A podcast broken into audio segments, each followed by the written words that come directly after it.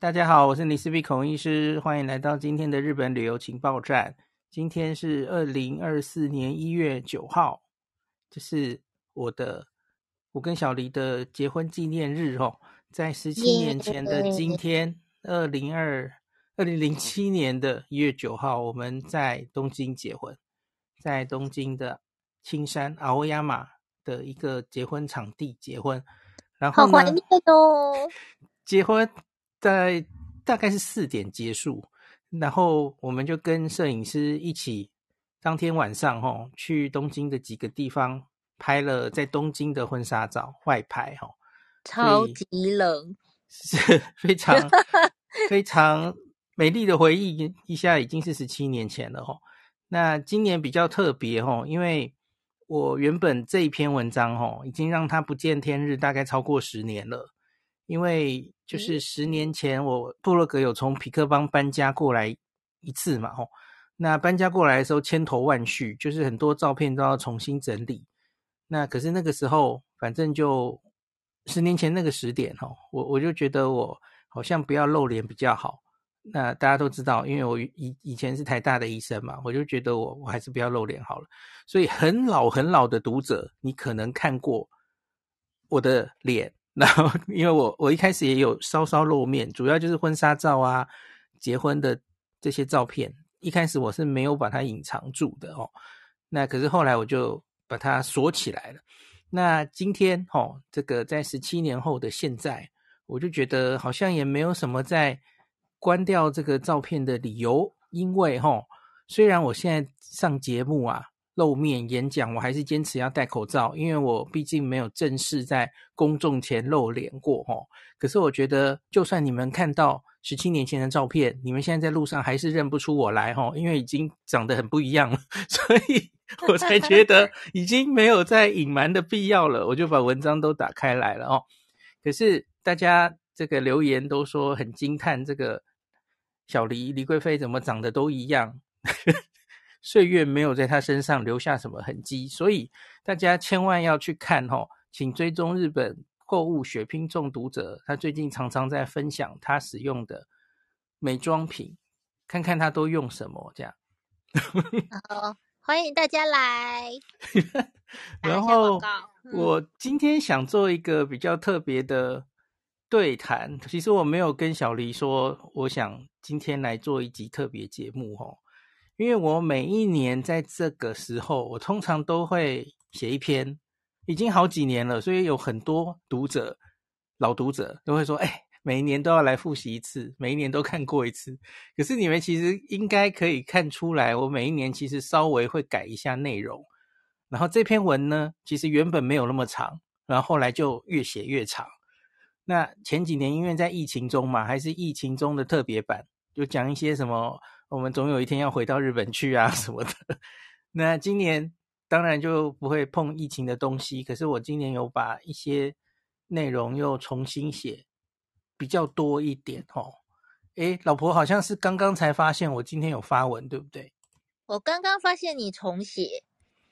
对，就是原今年写的比较新的东西加的比较多，对不对？今年看起来蛮有诚意的。真的吗？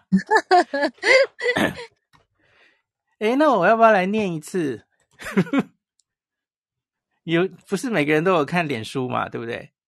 啊，念这个会不会有一点害羞啊？会吗？害羞是你还是我？嗯，应该都有吧。好，好，我我先来念，然后我来访问你，好不好？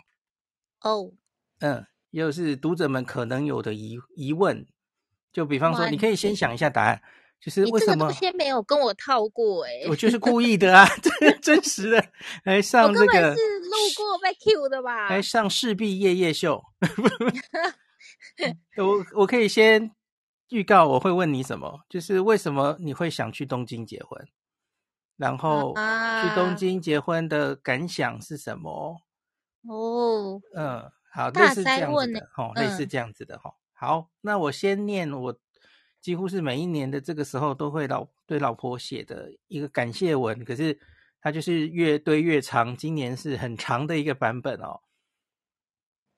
我要感谢我的旅伴，二零零四年底，我跟旅伴的第一次东京自由行是跨年哦。那小黎穿了一个新鞋，他不小心在新宿高岛屋前面磨破脚。那我很着急的去帮他找哪里有药妆店可以买 OK 绷哦。那我们最后就走到这个新宿的私出横丁外的药妆店买了 OK 绷。我没记错的话，那一家好像是 Sundrug，可是那个时候还没有优惠券哦。感谢 Sundrug，你让我找到老婆。他说那一晚呐、啊，就是看我帮他张罗，然后帮他贴什么的齁，他感觉我很可可靠，这是后来才跟我讲的，我当时不知道。嗯，他说就在那一趟旅程中决定了想要嫁给这个人，那、啊、很奇怪的理由哦。其实我们两个个性、兴趣南辕北辙，旅游上其实也差很多哦。一个是喜欢美食、逛街。购物的射手座，一个是喜欢看高楼夜景、逛秋叶原、二手 DVD、CD 电玩店的摩羯的宅男，一个在旅游中爱到处吃美食，一个会为了省钱每一餐都吃便利商店或松屋，一个是大路痴，一个方向感绝佳，一个在旅行中都很随性，可以睡到中午，中午之后再出门，然后玩到很晚这样子，因为觉得很不划算。那一个我啦，哦，会早出晚归，想要利用自由行的每一分钟都不要浪费哦，个性完全不一样。那为什么这么不一样的两个人一路走来，互相磨合体谅，一起度过了 N 趟的旅程？那最后还一起写出了一个日本旅游的部落格呢？想起来就觉得有命运的存在。感谢射手座的你，火象星座的。活力、乐观、点子多，让土象摩羯的人生变成彩色的。从每一餐吃松屋省钱就好，变成一起享受寻找美食的旅程。感谢你当年的慧眼独具，或是说执迷不悟，把我这块路边没有人要的石头捡起来，当做是你的零式币。如果没有遇到你，孔医师到现在可能还是块路边的石头。都没有人把它捡起来过，那不会觉得自己是块美玉，也不会有大家现在看到的日本自助旅游中毒者的诞生，因为我可能就不会日本自助旅游中毒了哈。我们不只是日本的旅伴，也是人生的旅伴。十七年前的今天，我们在东京的南青山，成为要一辈子一起走的人生的旅伴。虽然南青山那一座梦幻淡紫色的结婚的市场，口迪亚嘞，还有晚上去台场外拍婚纱照的大大摩天轮都已经消失了，但回忆永远会存在我们的心中。你势必也永远不会忘记那一天许下的誓言。结婚纪念日快乐，我的旅伴李贵妃。接下来的旅程也请多多指教哦。请多多指教，谢谢你。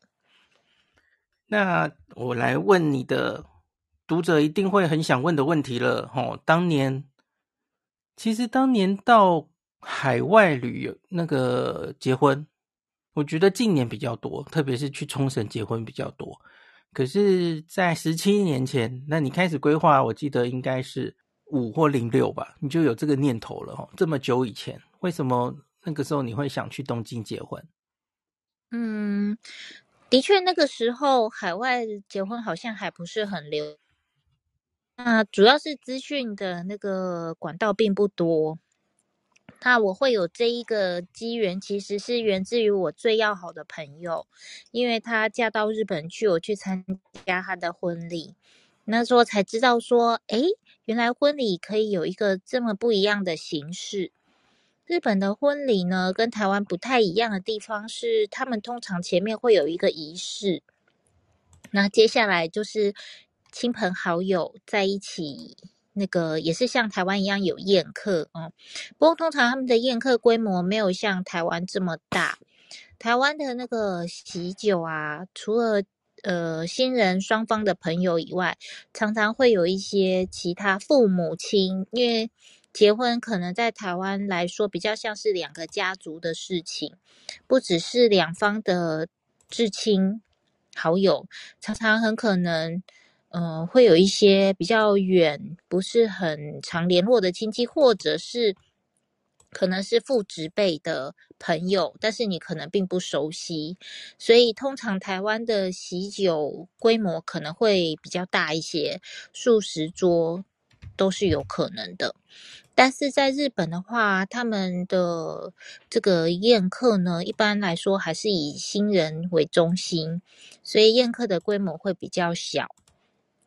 好处呢，就是因为跟新人比较熟稔，所以这整个那个喜酒的气氛上面就会不一样。我觉得会比较轻松，然后大家比较开心一点。那前面的这个仪式呢，我觉得也很有庄重感。毕竟结婚是两个人许下一生的承诺。嗯，我觉得通常不会用表演来看它，基本上那个还是一个大家祝福的场合。那。呃，跟新人的关系比较亲近的话，这个祝福的场合，我觉得，呃，气氛我会比较喜欢一点，而不是一个大拜拜的模式。所以我那时候就很喜，而且我觉得日本的那个婚纱产业也是，他们的服务做得很周到精致，嗯、呃，包括各种场控啊，都做得蛮精准的。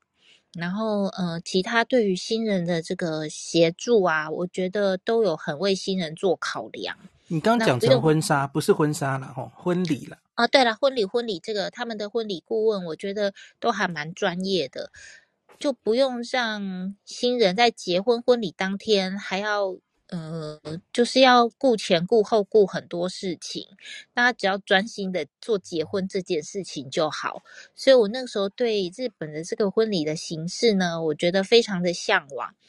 那我也希望有机会自己可以就是亲身体验。所以我那时候就开始在注意一些日本婚礼的。呃，资料，但是因为网络上因为没什么人去结婚，所以查不太到。那时候我记得我就是利用每一次去日本那个旅行的时候，你记不记得有一本婚礼杂志？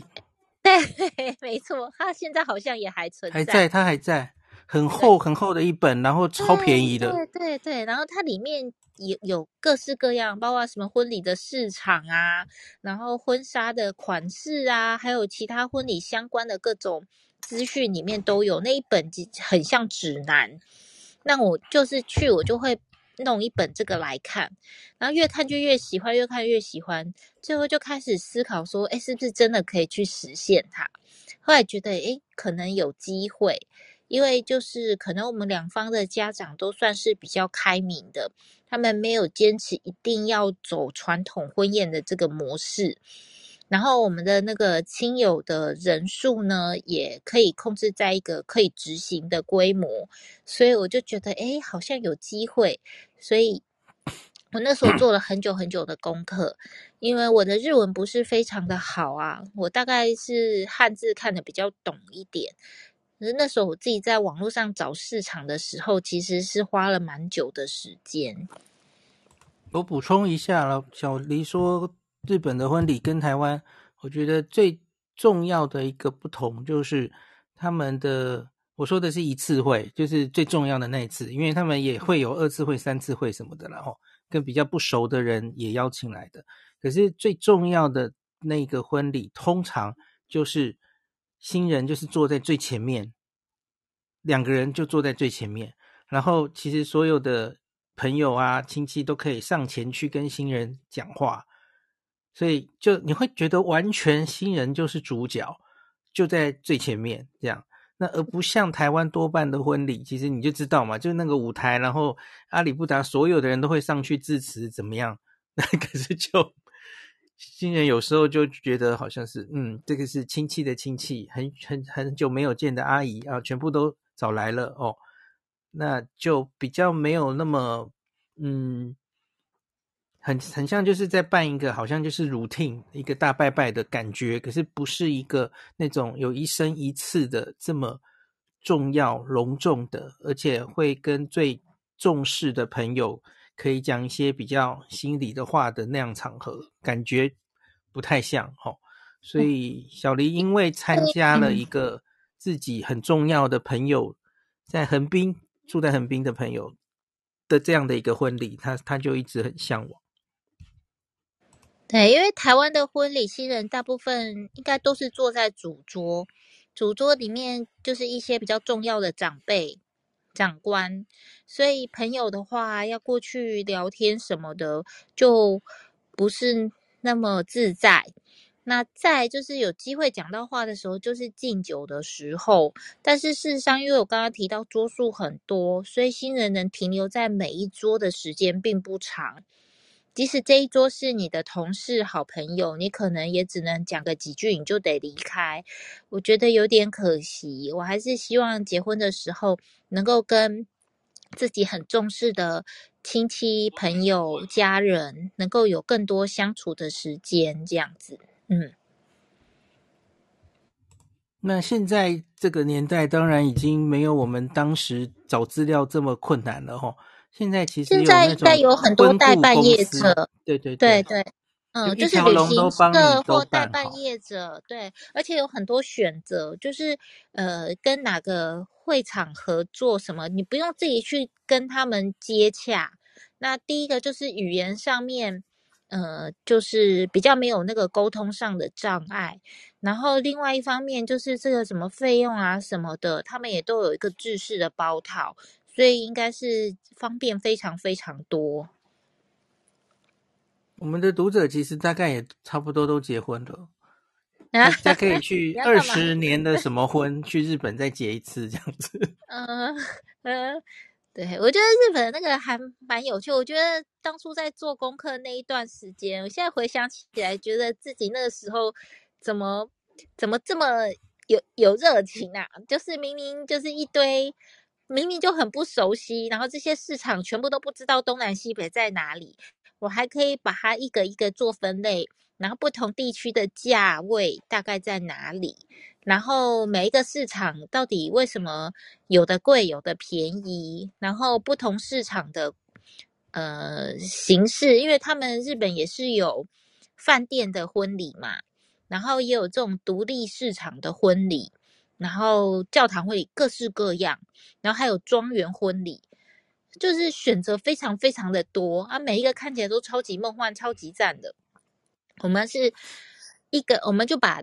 我是把那个几个符合预算，然后交通还算方便，然后形式感觉又喜欢的，先整理出一轮来，然后之后就是再去联络，就是看看他们对于 外国人的应对是不是，嗯，就是你知道日本人有时候他们对外国人会有点惧怕，所以就是对外国人的应对是不是还算友善，然后再就是。嗯、有一些是可以，就是你可以参观他们婚礼办的，他们会有个示范婚礼啦，然后你就是可以去体验参观这样，然后有没有办这样，因为他们就会在他们的网络上会有公告。那我记得之前这种，嗯、很多网站上面他们好像更新的也不是很勤，所以有时候都要靠 email 来回，所以这样一来一回，然后又蛮多市场的话，其实还蛮。蛮蛮蛮要花很多心力的，嗯，我们那时候应该就是故意写英文去，然后就看他们英文能力如何，能不能沟通。有一些根本就是直接就拒绝你，因为他很明显是没有办法。他是没有，他不是拒绝你，他是直接不回信。也有对，那可是有一些看不懂你在写什么。那可是有一些就超热情的，用英文回了，写了一堆，然后我们跟他索取资料。然后他还从日本寄资料来，都有。对，然后每一次收到都很兴奋。然后我们那时候就锁定了几几个区域。我记得我那时候看日本东京附近有一个叫利川的地方，好像是一个很多婚礼市场的地方。然后那个利川那个地方的婚礼市场啊，都非常的豪华，都很大间、很新，而且看起来就是超级梦幻，像迪士尼城堡那样。那那个地方我很喜欢，虽然我不太确定它在哪里。对，然后你还挑了很多轻井泽的。对，轻井泽也是一个我很喜欢的地方。轻井泽的夏天非绿意盎然，非常非常的美丽。但是冬天就很冷。这个这个我一开始没有考量到，后来我们去实际市场视察的时候，才发现这件事情。应该是说我们哦哦，可能我们结婚日那时候已经决定了嘛，已经算出来了。就是我们因为刚好排假嘛，排到那个时，就是排到有时间的假，就是冬天。然后我们那时候有先去看那个清景泽的，先去看一下那个会场怎么样。我们挑了几间，我记得我们好像坐新干线去的吧。然后，然后就被冷死了。对，没有想到冬天在清景泽超级无敌冷，是那种。骨子从脚冷到头的那一种，然后我们可能一开始也没有经验，所以我我记得我穿了一双布鞋，也没有防水。然后我们那天到轻井泽的时候，没有下雪，但是融冰，然后我的鞋子好像下去走十分钟就湿掉了。所以大家知道那个去雪地啊，防水的鞋子非常非常重要，因为你只要脚湿掉啊，你的全身就会非常的冷，你穿羽绒衣都没有用。然后接下来我们就是，因为我们好像是要去看市场，可是我们是不是走到一半就放弃啊？因为超级冷，是不是？一个是这样，一个是后来就觉得交通也没有这么方便啊。对对对对，你假如要十几全一家好多家人一起坐新干线，有一点麻烦。嗯，然后还有一点呢、啊，就是你看我连穿羽绒衣都已经这么冷了。那新娘当天大家都知道，当天婚礼谁穿最少？新娘穿最少，其他来观礼的人可能都可以穿得很保暖，但是新娘你穿礼服，你总不能外面披着羽绒外套吧？那应该是什么都看不到。所以我那时候也是因为被冷到了，所以完全就知道说轻井泽冬天结婚这件事不可行。对啊，户外婚礼是不不可行。总之后来就是林宥嘉帮你实现了。啊，不是没有没有，我后没有后悔，因为我后来在冬季也发现了很漂亮的市场。那后来因为考量交通啊，然后还有就是大家对，就是主要是交通嘛，然后还有天后。后来我们决定还是办一个在都内的，就是大家交通方便，然后附近也比较容易拍走走拍嘛。然后再就是那个衣着上面也比较能够符合气候，所以我们后来筛选到最后，我们剩两家，我们就是考虑日当初的日航东京跟这个南青山的 Cordiale，他们两个其实是很不同类型的的那个结婚场地。日航东京就是饭店式的，跟台湾的那个饭店婚礼比较像，然后它的那个。嗯，应对的人员啊，他们应该是都有 routine 的一个 SOP，所以就是很熟练，我们也比较能沟通，都没有什么障碍。而且他们还办了这个婚礼见学，我们还去参加了婚礼见学，就是他们会有一个假的新人，然后从一开始仪式开始，然后到外面面对那个那个东京湾的有一个很漂亮的钟，去那边敲钟。然后到最后再到那个，呃，那个什么，就是宴客的那个地方，就让你看当天就会是这样的流程啊。我觉得，哎，这样非常有真实感，哎，就是非常能够有概念说，哦他他们流程是怎么走，然后你可能会在哪边有一些什么样的花费。而且我们那时候就是遇到了一个很热情的承办人员，我忘记他的名字，是不是叫百合子？嗯嗯。对，他真的是非常的 nice，就是没有因为我们是外国人，然后就就不想理我们。然后对于我们，我们后来好像就去了两次，对不对？然后每一次他都很热情的接待我。我们第二次去是去杀价的，呃，不是，就是讨论事情，对 对，然后还有一些细节问啊，嗯，然后。另外一间的那个承办人员也是非常 nice，但是因为他们可能就是他们可能比较克制化，他们就是没有一个很 routine 的流程，就是你要跟他说你需要些什么样的项目，然后他再帮你做估价。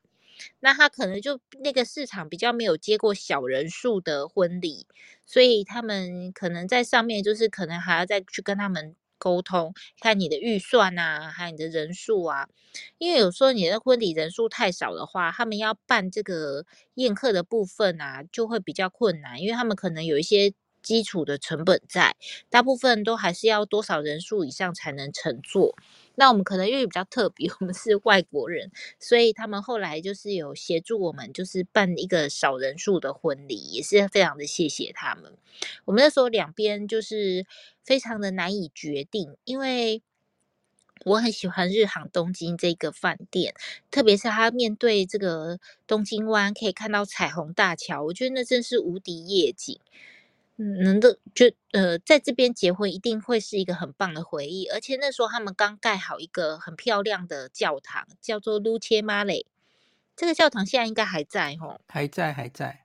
对，然后那时候呃示范的那个照片看起来真的是有够梦幻，就像大家现在看到那个冲绳那个美丽美丽的蓝海，然后白色教堂拍出来的照片，在那个时候就是那样。这个照片在十几年前在台湾是没有的。拍出这样一个照片基本上是无敌，所以我非常非常的吸引我。嗯，但是后来没有在这边结婚的原因，是因为，因因为它是饭店婚礼啦。因为饭店婚礼其实跟台湾的饭店婚礼会比较雷同一点。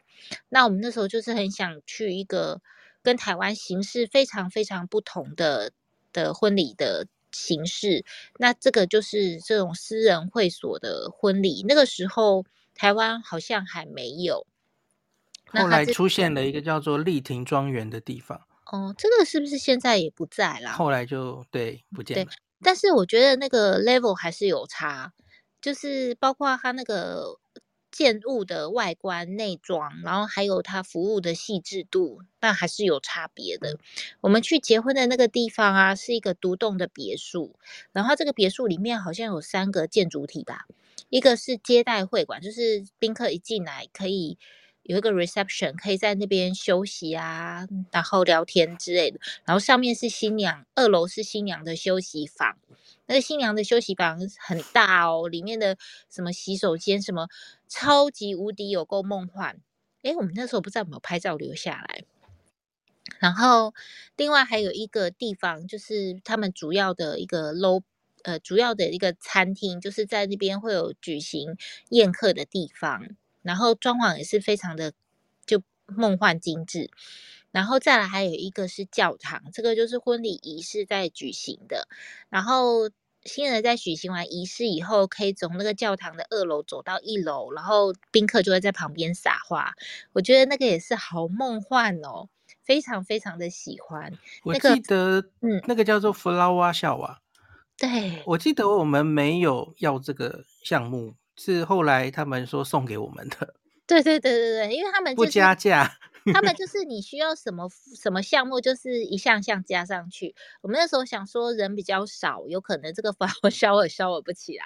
对，但是后来他们很贴心，他们就觉得还是要有一个这个比较有婚礼的感觉，他们就自动拿了那个花篮交给我们的朋友们，然后我们就还是有一个小小的 flower shower，我们觉得好感动。嗯。然后你刚刚有提到一个那个日本的婚纱，日本的婚纱到现在有没有比较进步一点呢？你觉得？诶，他我不知道他们现在流不流行外拍了，因为像台湾的婚纱照啊，都是呃会到很多风景漂亮或者是特殊比较，反正就是那有几个热门点嘛，大家都会去那边拍婚纱照。可是日本的那个婚纱好像跟我们不一样诶。他们是婚礼记录的感觉，哦、就是对对对，他们好像不是什么在结婚前会到，嗯、对，到哪里去拍，拍成一本厚厚的一本，不是，他们是结婚的当天会有摄影师在旁边，然后。拍，而且好像也不是什么像我们这样很详细的侧拍，就是从一开始然后拍拍拍拍到结束。他们比较像是纪念照，就是可能新人跟好朋友们全部地拍一个团体照啊，然后在婚宴的市场的时候，然后新人在那边切蛋糕啊，这样就是比较像是静态的一个定点一个定点的拍照。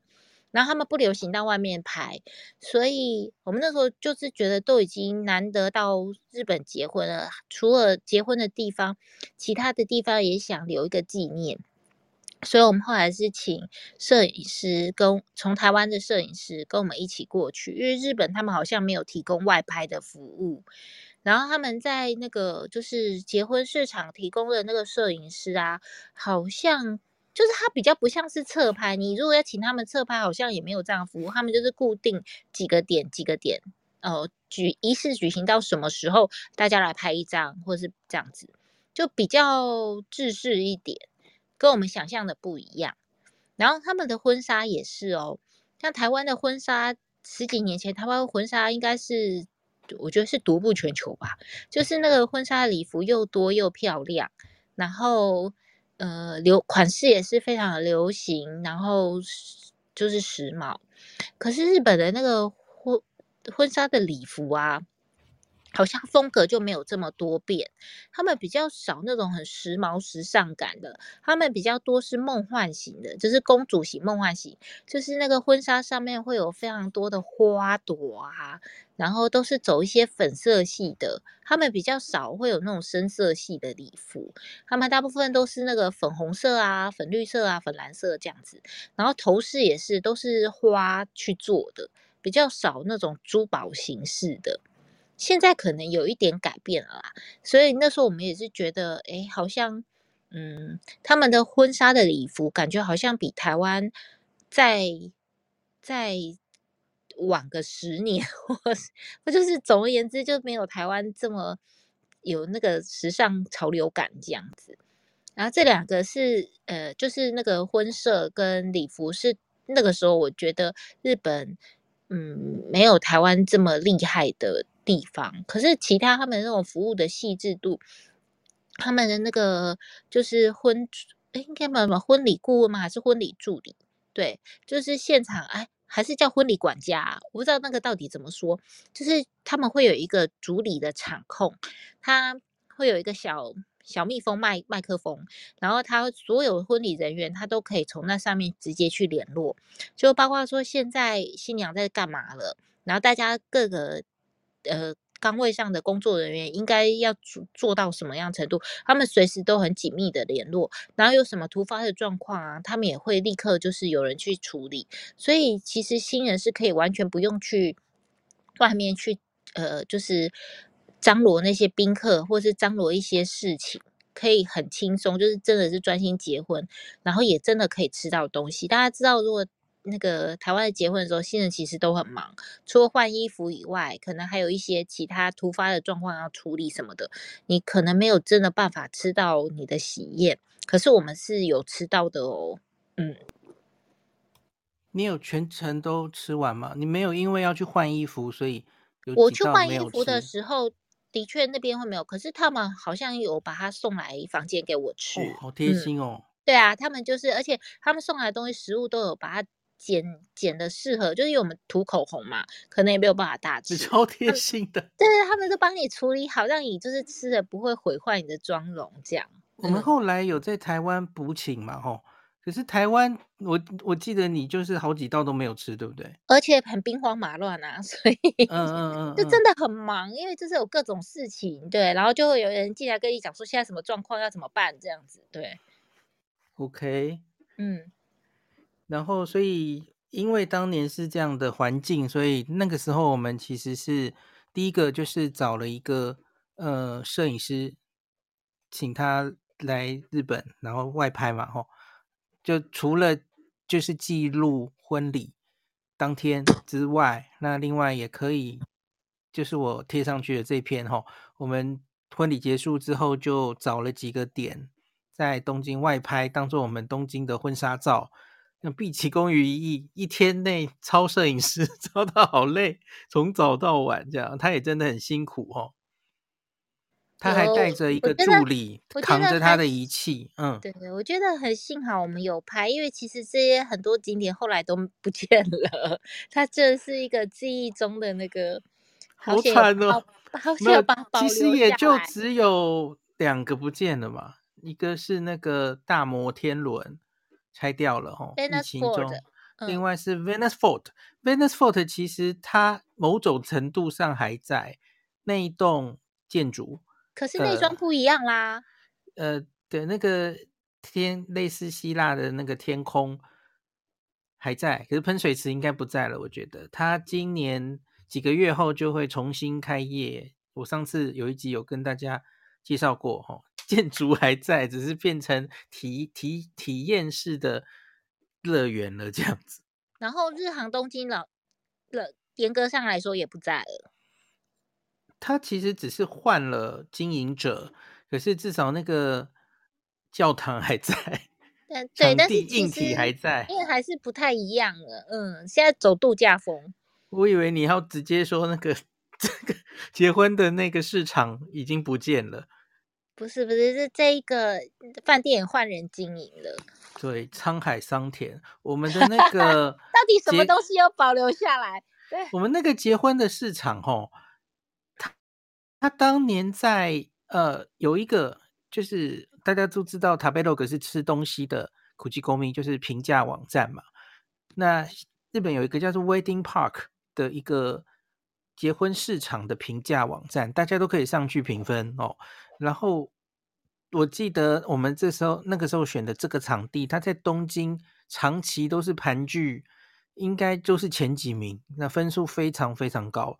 他们评分的项目很多，就是整体评价、接客、饮食，然后 CP 值哦等等的，它它几乎都是前三吧，甚至长期是第一名。场地真的非常非常的美呀。Yeah, 可是后来我们离开了之后，结完婚之后，我就发现它有慢慢掉下来。然后我们在结完婚的好像是第二年还第三年，有带小小黎回去。看参观过一次，那可是，在后面我们就忽然发现它结束营业了。然后我记得我们那一次回去的时候，哈，我们就忽然看到在那栋斜对面开了一间好大好大的一个，也是外面外表大门非常气派的一个东西，我不知道那是什么，所以我们就问那个我们的接待的那个小姐福吉大桑。还还有他的老板，他的老板就开玩笑说那是帕金狗，是一个 打波青哥的，其实不是哈，是他们出现的强劲对手。那个有一个也是新盖的，然后很大规模的一个结婚市场，就跟他们打对台，就在他们的斜对面。所以好像那个时候又遇到了，我不知道大家记不记得雷曼兄弟哦，二零零八年吧。所以整体结婚的人哦，日本人没钱结婚了。那时候景气不好，后来他就倒掉了，我觉得好可惜哦。我觉得真的很可惜，因为其实南青山啊，这个街道的氛围，就是这边你大家知道那个地方，就是都是很有质感的、有品味的那个一间一间小小的店，然后那整个那个地方就是一个高级住宅区，然后它又是一个这么漂亮的一个小型的庄园别墅在里面，它其实外面看起来不是很明显。然后是里，它腹地是里面比较大，然后外面就是一个很漂亮的一个小小的门门口，这样子很精致的感觉。对，然后 后来盖的那个当然是很气派啦，因为我记得好像其实青山那个时候我在做功课的时候有有几个都是也是走这样比较气派的。比较欧风的这样的市场，可是价格就会比较高一点。那这一家它是因为可以克制，而且它场地比较小，所以刚好就符合我们的需求。但是我觉得后来它它没有办法再开下去，真的好可惜。因为我觉得我会还蛮想把它介绍给台湾的朋友，主要是他这个服务的流程会让你觉得非常的耳目一新，就是他们那个细心细致的程度。我们其实基本上没有做。太多婚关于婚礼的准备，我们决定好婚礼的场地之后，其实就全部包就给他们去规划了。因为我们是在海外嘛，我们也没有办法一趟一趟的去跟他协调这些细节的事宜，所以我那时候就是相信他们的品质。就是基本上我们的包套决定好要做哪些项目以后，一些细节我就让他们决定了，就出来的成果真的是非常非常满意。就是基本上你没有看到哪里会觉得哦不好，或是需要改，完全没有。这是好好喜欢他们这种，如果你你就是喜欢那种无脑，就是人跳进去就可以结婚的，那我觉得日本的这个市场应该就会蛮适合你的。呃，我记得那些。事前的沟通全部都是 email 进行了，因为我们中间就没有再飞过去一趟 check 了。连电话都没有讲，我记得是这样。但是其实都是在 email。其实日本人他们自己是会很很仔细的，就是包括说，呃，你那个呃桌上的那个花要什么颜色啊，桌巾啊，餐巾纸啊，对，他都让我们选。嗯，他他就是其实他会，然后甚至他可能不是只是跟你 email，他可能就是会请你现场去确认这个颜色是不是对，然后怎么摆放。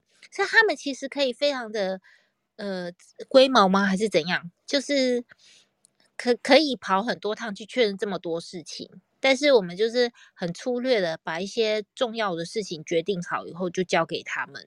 我觉得关于婚礼执行这上面是真的蛮省心的。你还记不记得那天晚上我们去了哪一些地方拍婚纱？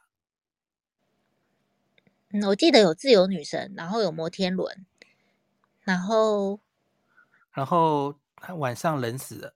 对，所以没有办法拍太久啊，因为天气冷，体力消耗很快。我记得我们是婚礼完以后，先在南青山的街道上拍。对，走到表参道。嗯，然后接下来就是去台场，这样，就坐计程车去台场。然后台场拍完很快就结束了，因为很冷。对，一直流鼻涕。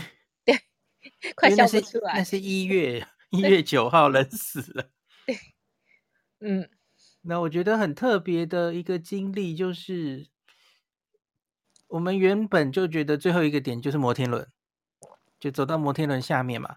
我记得还有丢了一个罐装的饮料，热的实在是太冷了。然后可是就忽然想到 Venus Fort 就在旁边。我就在想，哎，假如可以进去拍的话，该有多好。对啊，因为你知道 Venus Fort 他们那个天空不是那个白白的，有一层一层的那个布幔嘛。然后它因为它那个上面有一个蓝色的投影式的那个天空，然后再加上他们中间有一个很漂亮的大型的喷水池，我觉得很有那个意大利那个罗马的感觉，所以就想进去拍照。他其实是学。那个拉斯维加斯有一个赌场叫做 Caesar Palace 凯撒皇宫。哦，哎，又没声音了。没有，是我没在说话。好，OK，好。所以大概就这样跟大家分享一下我们结婚十七周年。然后其实那一趟旅程就是前面是结婚，然后后来我们就去度蜜月了，所以那趟请假请了很久，这样子，哇，已经十七年了。我觉得其实因为现在好像就是去日本结婚很流行，去北海道啦，去冲绳啦，甚至去京都去举行日式的婚礼，什么都好像还蛮多人那个举行的。其实我蛮想听听其他人去。